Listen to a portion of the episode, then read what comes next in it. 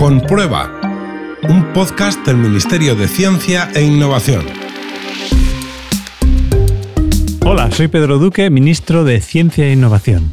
Quería daros la bienvenida a este podcast, un espacio de divulgación en el que trataremos de comprender mejor las vacunas, un tema que ha cobrado especial relevancia con motivo de la emergencia sanitaria provocada por el COVID-19.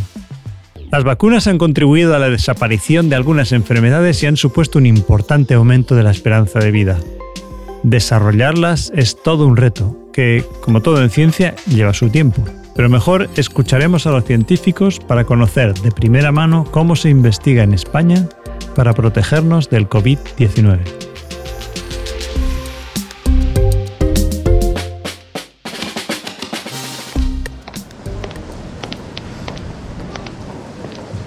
Entramos al laboratorio de Sonia Zúñiga, investigadora del CSIC. ¿Cómo funcionan las vacunas? Las vacunas para cualquier microorganismo o para los virus en concreto, lo que pretenden es que al ponerse, al inocularse en un individuo sano, se genere una respuesta inmune protectora, normalmente de anticuerpos y una respuesta de células T, que lo que evite es que cuando ese individuo se eh, encuentra con el virus, se infecte. Esto es la situación ideal. Hay otros casos en los que las vacunas lo que eh, impiden es que cuando el individuo se infecta desarrolle una enfermedad severa, pero la infección sigue estando. ¿Qué tipos de vacuna hay? Los tipos de vacunas se pueden resumir en las vacunas que se eh, utilizan únicamente un componente del virus. Esto se llaman vacunas subunidad. Y de estas hay varios tipos. Las que únicamente dan ese componente en forma de proteína, las que lo dan en forma de un ácido nucleico, por ejemplo mRNA, como la vacuna de Moderna, o por ejemplo DNA, como la vacuna de Innovio, que va a expresar ese componente. Estas son las vacunas más fáciles de hacer. Luego están las vacunas en las que este componente se eh, suministra utilizando lo que llamamos vectores, vehículos. Normalmente suelen ser otros virus que no causan ningún tipo de enfermedad y que eh, van a expresar cuando entran en la célula ese componente viral. Este es el siguiente tipo de, vacunas basadas en vectores. Luego eh, están las vacunas eh, que se basan en suministrar el virus completo, pero completamente inactivado. De manera que cuando entra en la célula únicamente el sistema inmune del organismo lo que ve son las proteínas del virus, pero no se replica activamente este virus. Y por último estarían las vacunas vivas, que normalmente son vacunas vivas atenuadas, que se basan en el virus completo que no produce enfermedad. Lo cierto es que este tipo de vacunas para el uso en salud humana últimamente se han dejado de, suministrar porque tienen problemas de bioseguridad. El virus está atenuado, pero uno no puede asegurar al 100% que con el paso del tiempo recupere la virulencia y pueda causar algún tipo de enfermedad. Conocemos algunos de los tipos de vacuna que estamos investigando contra la COVID-19.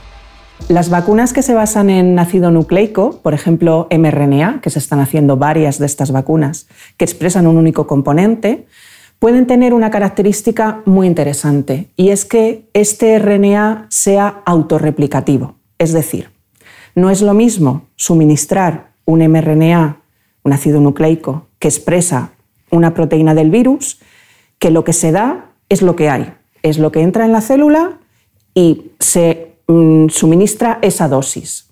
Esto implica que este tipo de vacunas suelen necesitar varias inmunizaciones y a una dosis relativamente alta, lo cual también dificulta eh, su fabricación. Sin embargo, eh, se están haciendo tres tipos de vacunas en el mundo que se basan en RNAs que se autoamplifican. ¿Eso lo, qué es lo que hace? Aumentar la dosis, multiplicarla por 100 o por 1000, de manera que no es necesario inocular tantas veces, vacunar tantas veces y además la dosis se baja.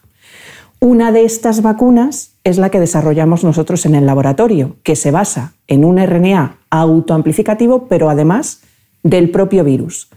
Esto lo que hace es incluye las ventajas y la seguridad de una vacuna basada en RNA que se autoamplifica, con lo cual baja la dosis, pero además, al estar basada en el propio virus, incluye todos los componentes virales que van a ser necesarios para dar una respuesta inmune completa.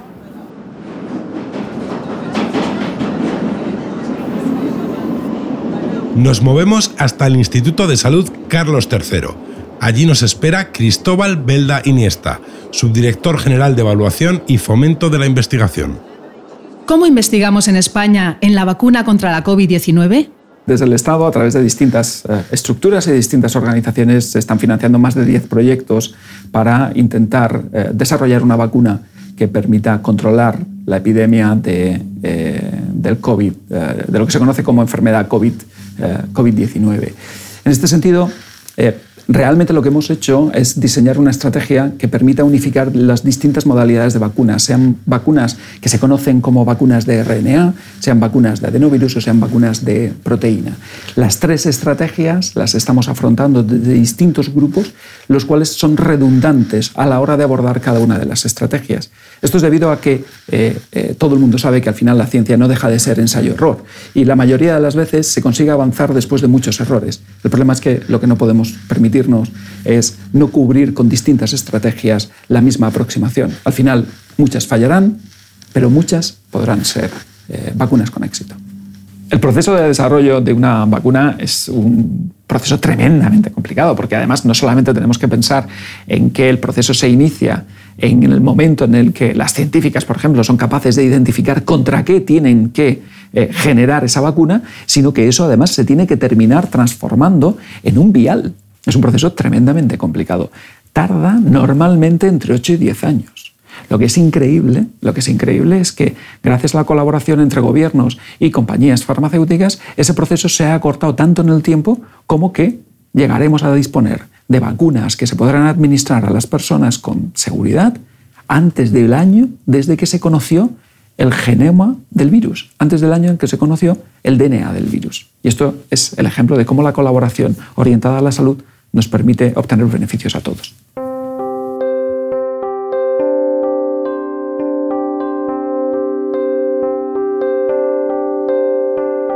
Así comienza el proceso investigador de las vacunas.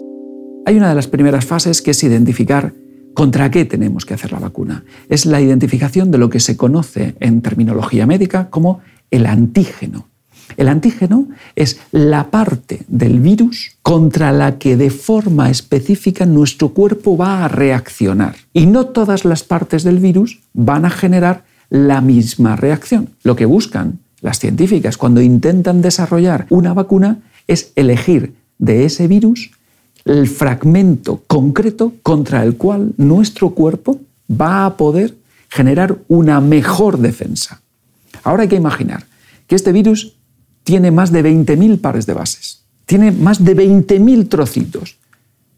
¿Cuánto tiempo y cuántas pruebas tienen que hacer las científicas para conseguir identificar de esos 20.000 trocitos cuál es el mejor trocito para ponerle a una persona que termine generando una defensa, para que termine generando una adecuada protección contra ese virus?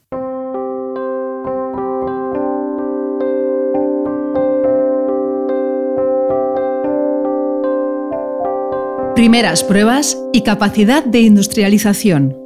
La segunda de las fases es cuando ya has elegido el prototipo, es decir, ese trocito contra el cual las personas van a poder generar una defensa muy buena, muy buena, muy buena, es que ese eh, trocito cumpla dos cosas.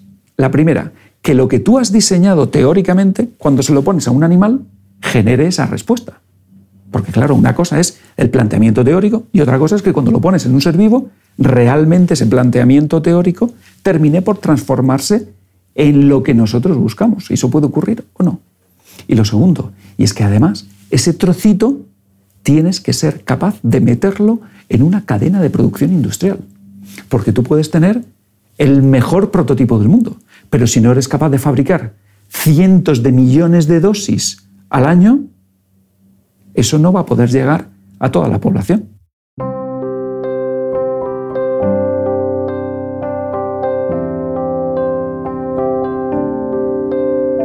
La seguridad es lo primero. ¿Cuál es la tercera fase? Cuando has conseguido comprobar que ese trocito no solamente es capaz de generar una buena defensa en los animales, sino que además es capaz de ser industrializable, en ese momento es cuando empiezas a calcular y empiezas a preparar la primera vez que ese fármaco, que esa vacuna se va a administrar a un ser humano.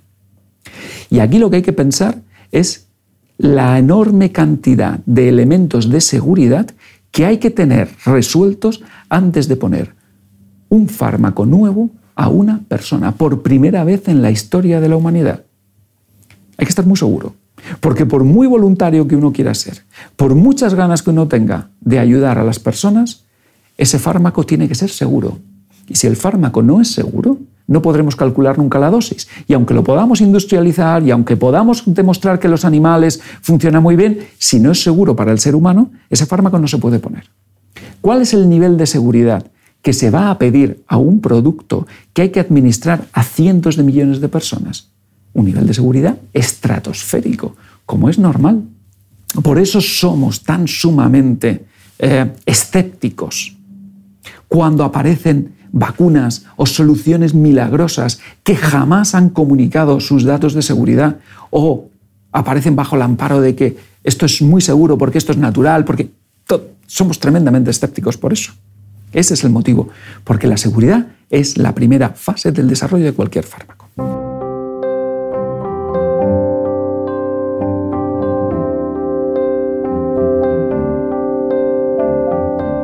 La eficacia siempre comprueba. Una vez que se ha conseguido demostrar la seguridad en unos cuantos cientos de pacientes, a partir de ahí, el siguiente paso es la eficacia. Lo que hacemos es demostrar que funciona. Y ahí tenemos que demostrar que funciona. Frente a no utilizar ese fármaco, es decir, que el fármaco funcione en sí mismo, siempre tiene que tener un comparador, que es que el fármaco tiene que ser mejor que no ponerlo. Y eso hay que compararlo en tiempo real y de forma simultánea y en vacunas concretamente en miles de personas. Y además tenemos que comprobar cuánto tiempo dura la protección. Para poder saber cuánto tiempo dura la protección hay que esperar. ¿Cuánto tiempo? Pues depende de lo que quieras probar, cuánto tiempo te va a durar la protección. Si quieres probar seis meses, pues tienes que esperar seis meses. Y si quieres comprobar si realmente la vacuna, la eficacia te dura durante un año, tendrás que esperar un año.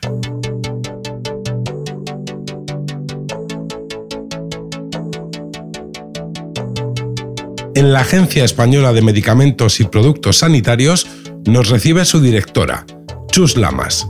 La cooperación internacional para poner la vacuna contra la COVID-19 al alcance de todos. España se ha adherido a la estrategia de la Unión Europea de la vacuna COVID-19 con dos objetivos, eh, dotarse de las dosis suficientes de vacuna para la población europea y cooperar con el resto de países con regiones del mundo con menos capacidades de acceso a la vacuna para que la vacunación global y la lucha global contra la pandemia pueda ser una realidad.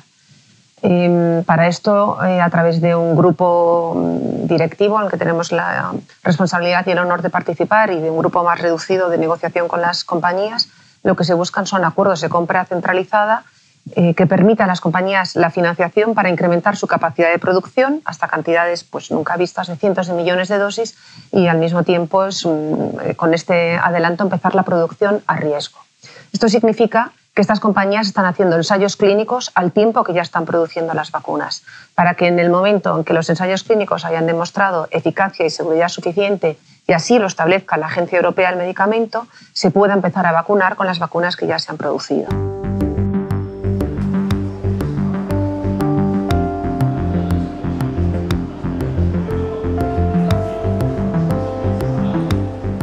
¿Cómo garantizamos la seguridad de las vacunas? Las vacunas, como cualquier medicamento, tienen un proceso de desarrollo preclínico y clínico muy riguroso, sometido a mm, las autoridades sanitarias, a la autorización de las investigaciones clínicas, desde el punto de vista científico y también ético, y después una evaluación muy rigurosa de todo el dossier por parte de la Agencia Europea, mm, que como sabemos está compuesta por distintos comités compuestos por las delegaciones españoles y España tiene una participación muy relevante y de hecho es ponente en la evaluación de alguna de las vacunas que ya se ha sometido a, evaluación, va enviando los datos que se van generando para hacer una evaluación continua de la evidencia científica, lo cual esto acelera el proceso de evaluación.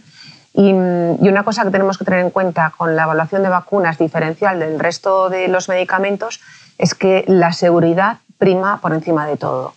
Mientras que un medicamento está destinado a tratar una enfermedad y el balance beneficio-riesgo tiene en cuenta que está tratando algo eh, que ya le está produciendo un riesgo al paciente, las vacunas van destinadas a población sana, no son pacientes. Por tanto, las exigencias de seguridad son muy estrictas.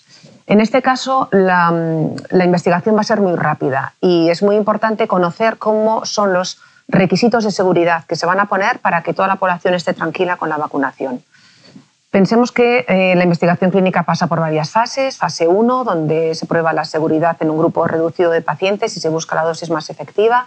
Ensayos de fase 2, donde los ensayos ya son un poco más amplios y se busca la actividad de la vacuna. Y ensayos de fase 3, donde ya son población amplia, con unos miles de pacientes, donde se busca la eficacia real, es decir, ver si en condiciones normales, en la vida normal, vacunar a la población evita que se contagie o en el caso de que se contagien, evita que tenga una enfermedad grave.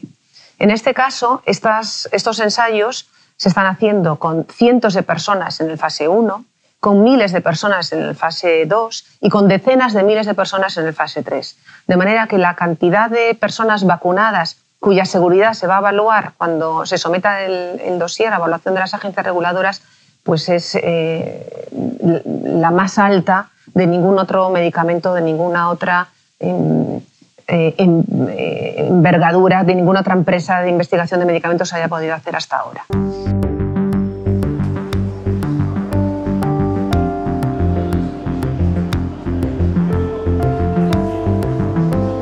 El control de la seguridad no cesa cuando la vacuna está ya aprobada.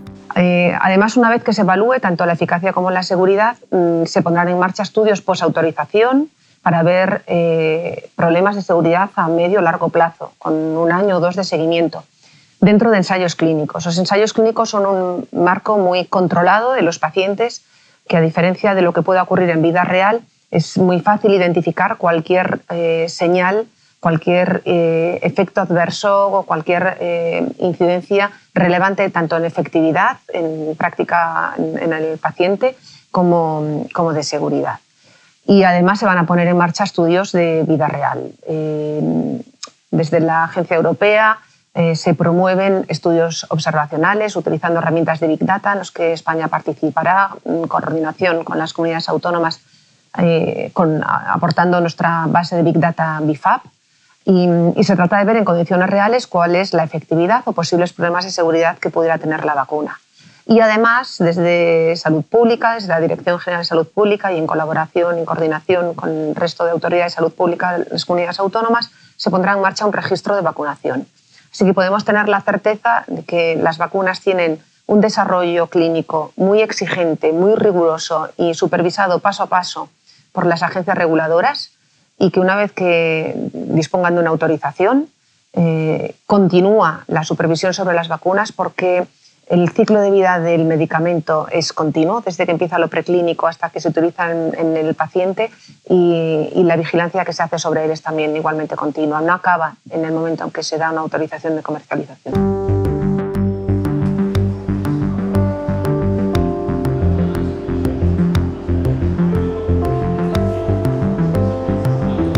Una vez que tenemos la vacuna, ¿cuál es su estrategia de administración? ¿Cuáles son las prioridades de vacunación?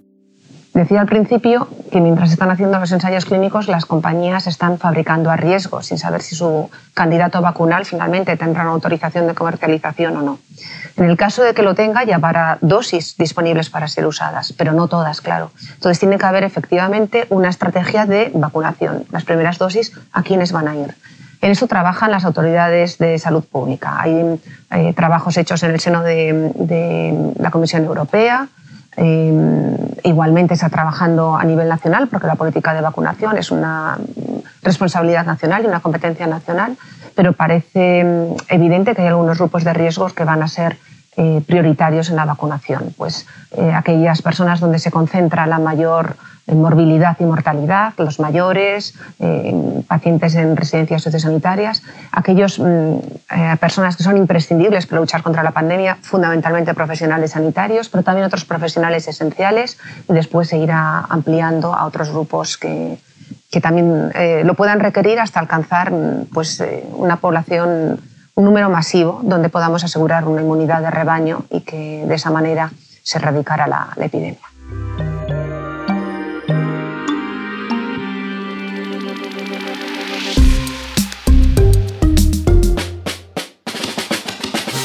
A todos nos gustaría poder ofrecer soluciones inmediatas a los problemas, pero la investigación no funciona así. Encontrar respuestas seguras y eficaces requiere de un arduo proceso científico y de rigurosas comprobaciones. Algunas líneas de investigación en vacunas contra el COVID-19 darán resultados, otras no, pero podremos aprender de todas y seguir generando conocimiento útil para el futuro. Esta es la filosofía de Comprueba. Desde el Ministerio de Ciencia e Innovación, un saludo a todos.